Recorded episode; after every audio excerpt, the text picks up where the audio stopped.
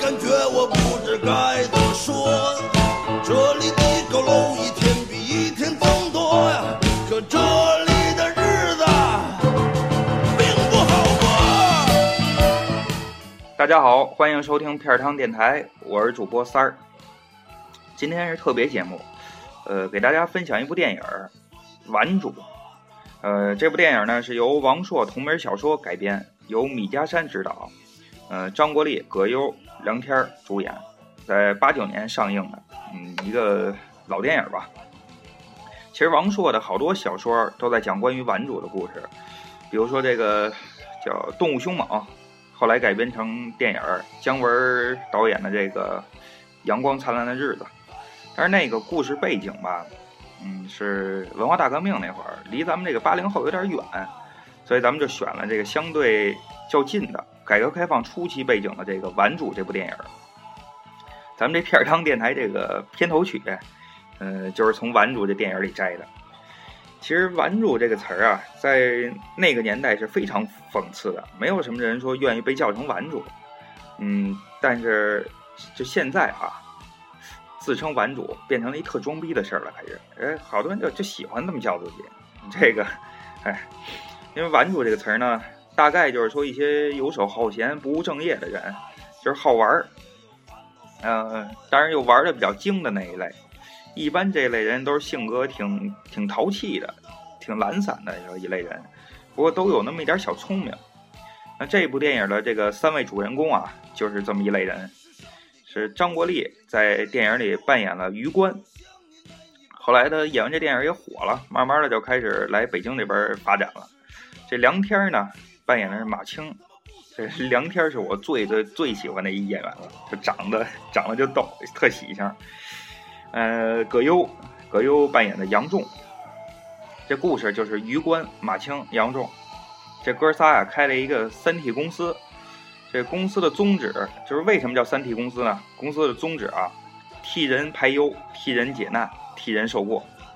呃，挺荒诞的一个故事啊，但是却很调侃的讽刺了那个时代的真实社会现象。呃，我印象很深的一个片段就是侯耀华在里边演的一角，穿的是就西装革履，人五人六的，在这饭馆里呢，跟人谈几个亿的大项目。后来被余官戏称为这空手道，呃，很有意思啊。因为我我我本人啊，我打小在这个前门前门外那边，就是几辈人都在那边住，就是大栅栏那儿。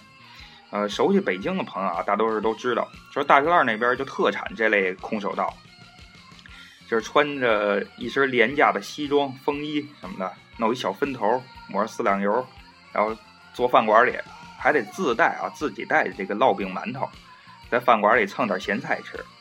但是边吃呢，边得跟你谈这几个亿的大工程，就缺这一顿饭了。其实就为了蹭一口饭吃。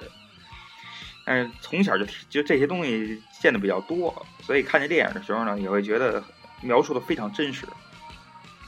那这部电影中呢，有很多很多很多类似这种时代细节的描述。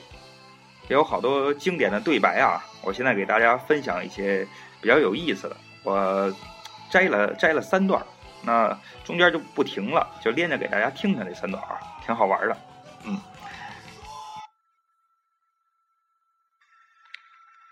人生就是这么回事儿，就是踢足球。也许啊，这个一大帮人在这跑来跑去，也许你整场都踢不进一个球去。但是你还得玩命踢，因为因为观众在玩命的喝彩打气，人生就是跑来跑去，听别人叫好。发现你特深沉。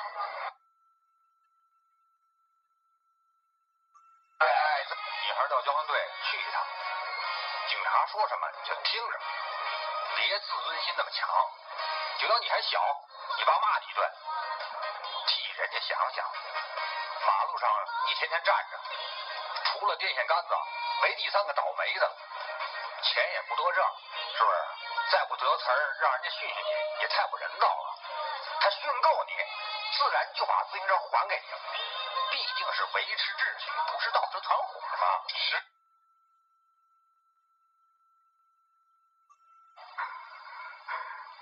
当时我想到了我妈，想到了我的童年，想到了我们村边村边小学老师在黑板上写字那吱吱呀呀，那吱吱呀呀的声音。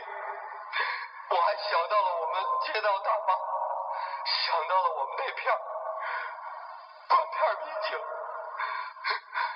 他们都对我是那么好，从不把我当坏人。我要不干出点名堂，我对不起，我对得起谁？我一头撞死得了。由此我发问，老子还不信了。这师祖今天讲的真棒。